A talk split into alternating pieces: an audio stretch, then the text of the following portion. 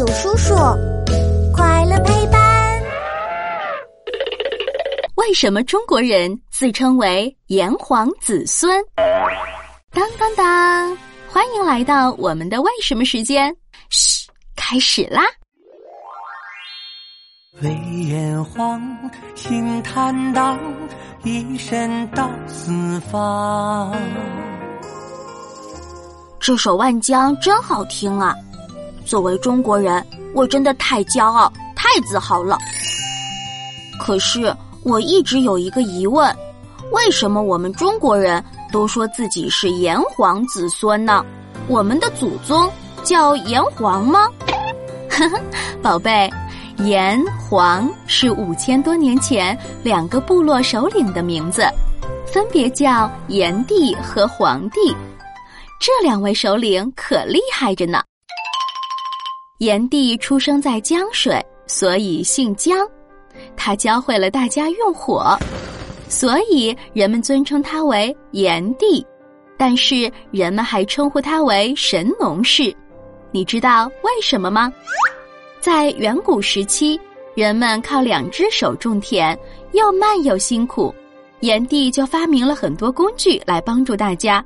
还教会人们种不同的植物，还发明了吃饭用的容器呢。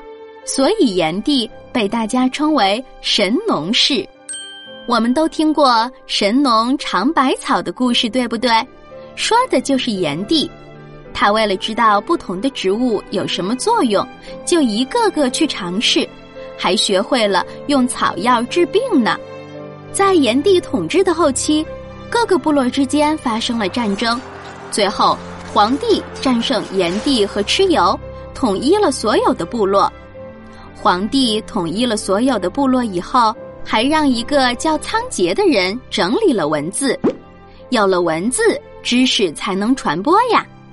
对了，皇帝还写了一本很厉害的医学书，叫《黄帝内经》。